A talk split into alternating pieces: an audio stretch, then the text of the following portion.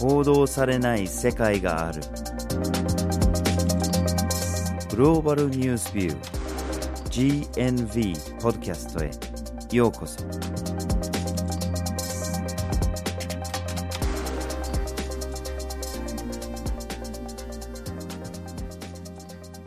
今回のポッドキャストをお送りするのはバージル・ホーキンスと岩根あずさです。はい。今回のポッドキャストのテーマはリビアと世界です。はいでリビアっていうのはあんまりマスコミでは報道されないんだけれども実は非常に激しい紛争が起こっているわけですね。はい。そしてこの収録現在も実はさらに激化をしているという現実があるんですね。うん。で3月末頃国連事務総長が紛争の当事者に停戦に応じるように求めたんですね。うん。でそこには理由が2つありまして紛争が長引いていると人道状況が非常に悪化しているものなので人道支援ができる環境が欲しいのと。でもう一つは新型コロナウイルスが流行ってしまう可能性が高いのでその準備ができるために停戦合意を求めていたのです。うん。で両側が応じそうで応じなくてで逆に紛争がエスカレートしてしまっていると。うん。でなぜエスカレートしたかというと世界の注目が全てこの新型コロナウイルスに向いてるところにそのどさくさに紛れて今何をやっても誰にも批判されない、うん。何でもできちゃうと。そういうような見方をしている人がいるわけですね。はい。しかしそもそもリビアで起こっている紛争ってどんなものなのかと。あまり報道されてないのでひょっとしたら知らない人が多いのかもしれないんですね。そしてその紛争が世界とどのようにつながっているのだろうか。そういうようなところを今日話したいと思います。はい。今日のポッドキャストではまずはじめにリビア紛争の現状について。2つ目にリビア国外の当事者について。3つ目に世界への影響についてお送りします。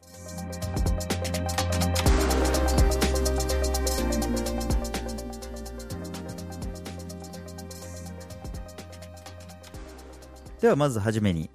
リビアの紛争の現状について話をしましょう。このリビアの紛争の現状なんですけども非常に複雑な歴史から成り立っているというのがうん。まず初めにお伝えしなければなりません、ん。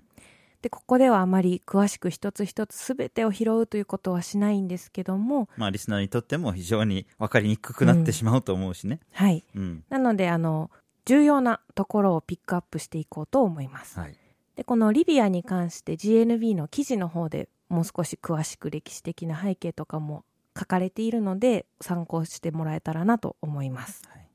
でまずリビアの歴史を紐解いていく上で重要なのがイタリアによる植民地政策があったということですね。でこの頃にかなり経済的にも不安定な状況というのが恣意的に作られました。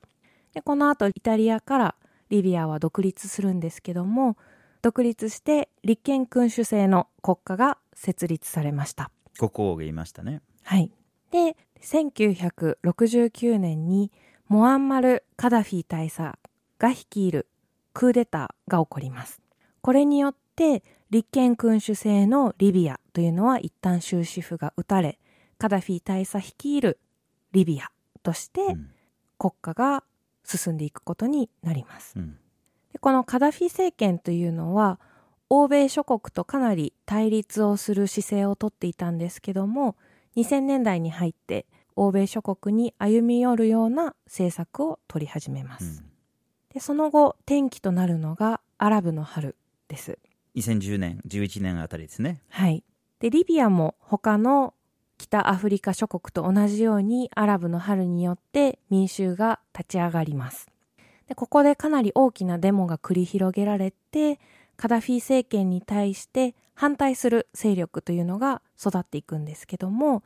リビアの場合はデモで終わらずに紛争へと発展してしまうことになります、でこの紛争へと発展したこともあって NATO 北大西洋条約機構が介入することになります。うん。一応安保理の決議で承諾されるんだけれども結構アフリカ諸国に反対されたまんまそれを押し切ったの介入でしたね。はいでこの NATO の介入によってカダフィ大佐は殺害されてカダフィ政権は崩壊するという結果となりましたでで、チュニジアとかエジプトとかで、アラブの春の後に民主的な政権が一度作り上げられるんですよね。で、リビアでも暫定政権っていうようなものが作り上げられたんですけれども、安定はしなかったんですね。うん。その背景に多分3つの特徴があるかと思います。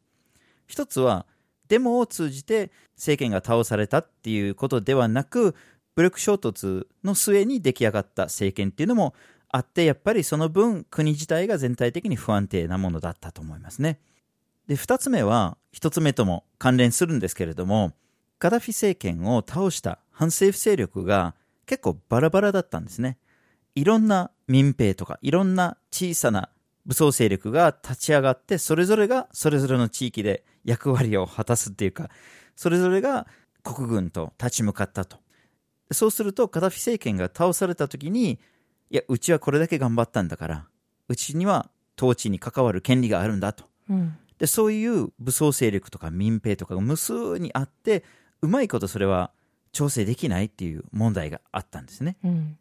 で、三つ目に、どんな形での国を目指してたのかって、これも結構問われることになったんですね。特にその政権と宗教ですね。この場合はイスラム教なんですけれども、政治と宗教っていうのはどういうような形になるのか、どうつながるのかと。やっぱり宗教的な側面を政府に取り入れたいという勢力と取り入れたくないっていう勢力がぶつかってたという問題があったんです。で、このような紛争後の混乱が続いていたんですけども、2012年に選挙が行われました。うんで、この選挙では国民全体会議のメンバーが選ばれます。まあ、ちゃんとした国会ができるっていうことですよね。はい。うんで、この国民全体会議は憲法を作ろうという目的のもとに形成されていたんですけども、2年後に分裂してしまうことになります。でこの分裂が2つの勢力を生み出しました。うんで、2つの勢力は西のトリポリと東のトブルクという2つの地域に分かれます。もともと首都はトリポリですよね。はい西の方ですよね。はいうんそれぞれを首都としてそれぞれが議会を立ち上げるんですけども西のトリポリ側で政府を樹立した方をここではトリポリ政府と今後呼んでいきたいと思うんですけどもこちらは最終的に国連からの承認を得ますうんこのトリポリ政府というのはどちらかというと宗教寄りの政治を目指している勢力ですうんで東側のトブルクで政権を樹立したのがどちらかというと世俗的な政治を目指している勢力です。でこれ以降トリポリ政府とトブルク政府というのが激しい対立を見せていくことになります。はい。で、このトブルク政府の中心的人物になっていくのが、ハリファ・ハフタルっていう元軍人ですね。うんで、周りから見れば、どう考えてもこの人は独裁政権を目指してると。この人が中心になって、軍事的な政権を目指してるんだろうというふうに見られてるんですね。うんただまあこの人が本当にその中心的な人物になるので、このハフタルっていう名前だけはちょっと覚えていただきたいなと思います。はい。で、その対立が続くんだけれども、2015年には一度は歩み寄るんですね。うんなんとかこの合意ができるんですね。西と東と。で、そこから国家統一政府っていうものが生まれるんです。はい。やっぱり一つの国に二つの対立する政府が存在するのはおかしいだろうと。やっぱり一つの政府になりましょうと。合意は得るんですね。ただこれも長持ちはしなかったんです。うん。まあ、この背景にはいろんな問題があるんですけれども、この二つの政府が対立している間に、そのどさくさに紛れて IS ですね、イスラム国が入り込んだりとか、で、そこをハフタルがこれは叩かないとっていうようなことになったりして、軍事的にまた動き出すという問題があったんですね。うん。で、どんどんこのハフタルが率いる東側の勢力が強くなってきて、2019年に入ると、ハフタルはトリポリを制圧するぞと宣言するんですね。うんで、おまけにその本格的な攻撃を仕掛けるときに、国連の事務総長がトリポリにいるんですよ。うん。国連事務総長がいる都市に軍事的な攻撃を仕掛けるっていう、すごいですよね。うん。で、このハフタルがトリポリを制圧するって宣言するっていうことは、やはり2015年に国家統一政府を作っていきましょうという約束を保護にしたうんというふうに捉えることができると思います。ですよね。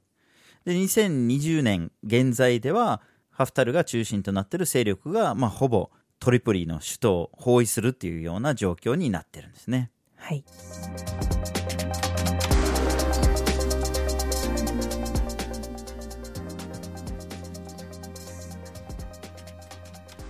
では続きまして、リビア国外の当事者について話をしましょはい。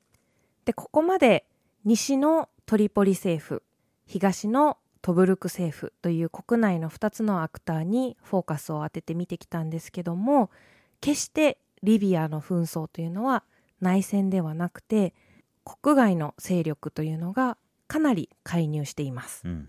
で、国連はトリポリ政府ですね。西側にあるトリポリ政府を正式な政府というふうに認めていて、表向きには各国政府も西のトリポリ政府を支持するような姿勢は見せているんですけども、その背景がまた複雑というところですかね。ですよね。まあ実際のところ、その東側のハフタル側についてる国も複数あるんですね。うんで、特にその中心になっているのが UAE ですね。アラブ首長国連邦ですね。それとエジプト、サウジアラビア、ロシアとかも入ってたりしてるんですね。うんでどういう介入の仕方をしてるかというと、例えば UAE とエジプトはハフタル勢力の空軍になってあげたりするんですよね。西のトリポリ政府に対して空爆を行ったりしてるんですね。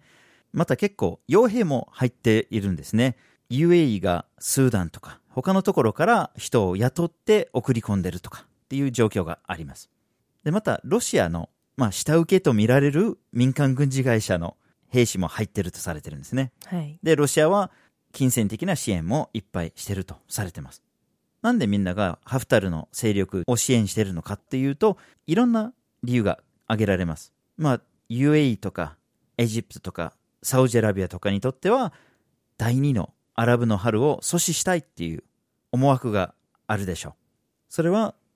民主化運動を止めたいっていう側面もあるし、自分の味方となる独裁者がそこにいてほしいと。うん。いうような側面が大きいんですよね。で、それプラス、その、イスラム的政治っていうものを避けたいっていうのもありますね。うんやっぱり自分たちの国での独裁政権を保つには民主化運動だとか、宗教とのつながりとか、そういうものを阻止したいんですよね。うん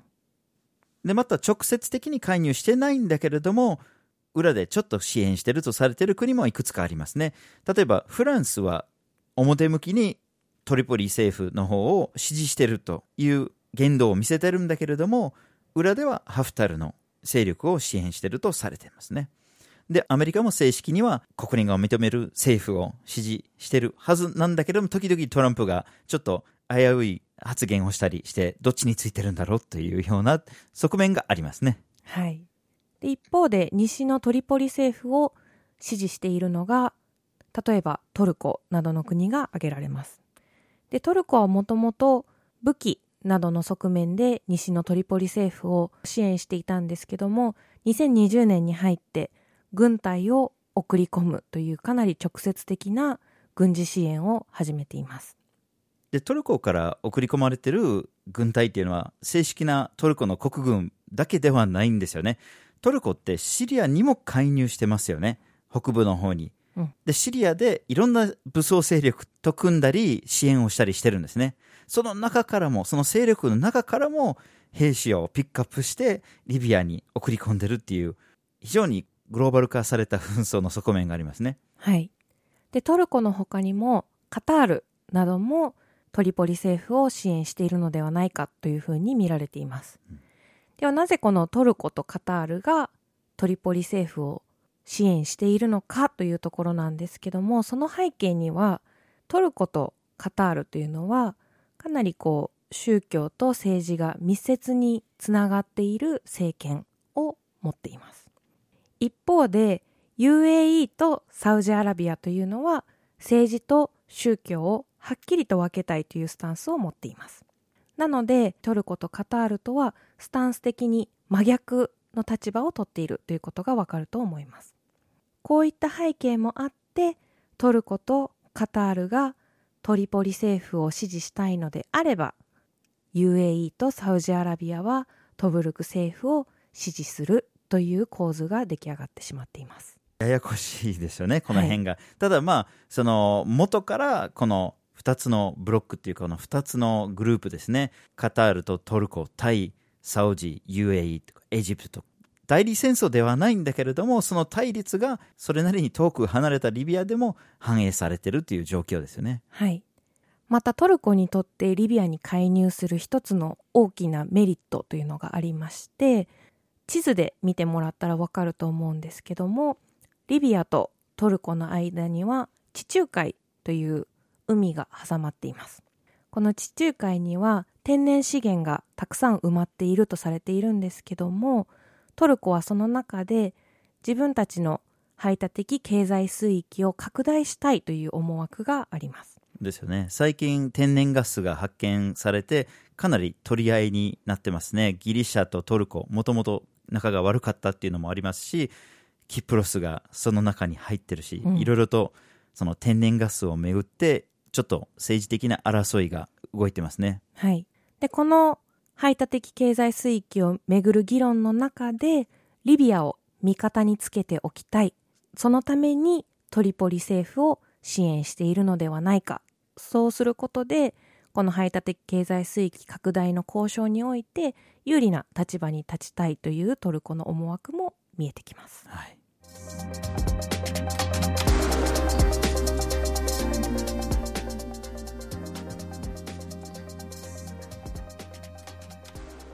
では最後に世界への影響について見ていきましょはい。外部からいろんな当事者が入ってきても、リビアで収まっているのであれば、外の世界とあんまり関係ないんじゃないかとかって思ってしまう人たちも中にはいるのかもしれないんだけれども、うんもちろんそんなことはないんですよね。う。はい。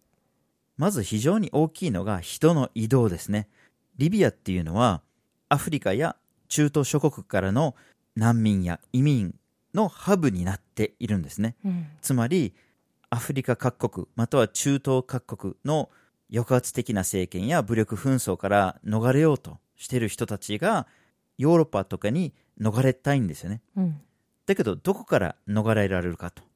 例えばモロッコから行こうとしたらモロッコ政府がきっちり止めてしまうんですね。なかなか出ていけないんですね。渡れないんですね。なので政府が弱い、崩壊してる、あるいは統治が緩いところから出発すればうまいこと出発できる。うまいことヨーロッパに渡れるということでその難民たちがリビアを選んでしまうんですね。なのでたくさんの人が砂漠を渡ってリビアに到着する。で、リビアの海岸に到着すれば今度はちっちゃい船にたくさんの人が乗り込んで地中海を渡ろうとするんですね。うん。そこで船が沈没したり、たくさんの人が溺れたりするっていう、たくさんの命が失われてるっていう問題が非常に大きいんですね。だけれども、その船に乗る前の状態で、いろんな人権侵害に遭っちゃうんですね。一問なしで出てくる人たちとか、それをなんとか日雇いとかで労働できないかって言ったらいろんな人に悪用されるんですね。うん。最悪の場合は奴隷のように扱われたり、うん。人間が売買されたりすると。まあ、さっきからその西の政府と東の政府って言い方してるんだけれども、たとえその西の政府にしろ、そんなに統一されてるわけじゃないんですね。いまだにその各地域での民兵とかが活動したり、その地域を支配したりしてるんですよね。で、そこに、ただ同然で使える労働力の人が入ってきたら、それはそこで捕まえて、その労働力に使うと。うんそういうような状況にもあったりするんですよね。はい。で、難民、移民のハブというだけではなくて、密輸のハブにもなってしまっています。うんでその密輸の代表的なものとして、まず、麻薬が挙げられると思うんですけども、南米で生産されたコカインなどがリビアに渡ってきて、リビアから EU 諸国へ入っていくというような流れが出出来上がってしまっています。消費者がヨーロッパにいますからね。はい。うんで、これはコカインだけに限らず、タバコなどもこのルートで密輸されているのではないかという見方がされています。うんで、さらに、リビアの紛争で使われた武器というのが、リビアから他のサヘルの地域へと輸出されていきます。で、この他のサヘルの地域ってどこなのかというと、例えばマリ、ニジェール、ナイジェリア、チャドといったような各国に送られていきますうん。で、一つの見方としてあるのが、このリビアから出てきた武器というのが、ボコハラムによってかなり使用されているのではないかという見方もあって、他の国の紛争であったりとか、武力衝突というのを助長してしまっているという問題があります。うんさらに石油の密輸というのも行われていると見られていて、リビアは非常に豊富な天然資源を持っていて、その中でも石油というのが出るんですけども、この石油が埋まっている地域というのが、現在東のトブルク政府が統治している地域にあるとされています。ただ、この東のトブルク政府は国連からの承認を得ていないので、堂々と売買することはできません。しかし、東側政府というのは石油を売ってそれを資金にしたいということもあるので、これをこっそりと売っているのではないかというふうに考えられています。うん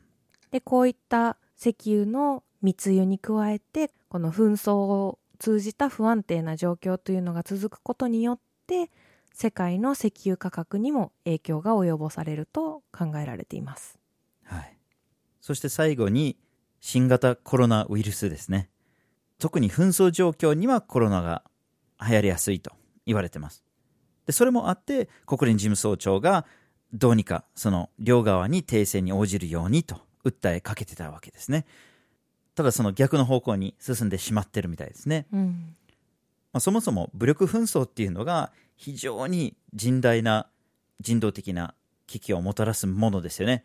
もちろん怪我とか死者がたくさん出るっていうのもあるんだけれども薬とか食料とかっていうのが不足して亡くなる人たち病気になる人たちはたくさんいます。うん。そういう意味では当然この紛争をどうにか止めなきゃいけないんだけれどももちろんこの新たに現れたコロナウイルスの問題もあってなおさらこの紛争を終結に向かわせなきゃいけないというふうに思いますね。はい。今日のポッドキャストでは、リビアと世界というテーマでお送りしました。まずはじめに、リビア紛争の現状について、二つ目に、リビア国外の当事者について、三つ目に、世界への影響についてお送りしました。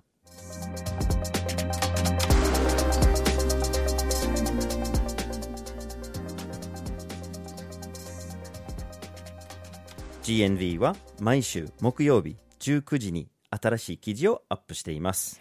火曜日と土曜日には、一枚ワールドもアップしています。Twitter、Facebook、Instagram でも発信しています。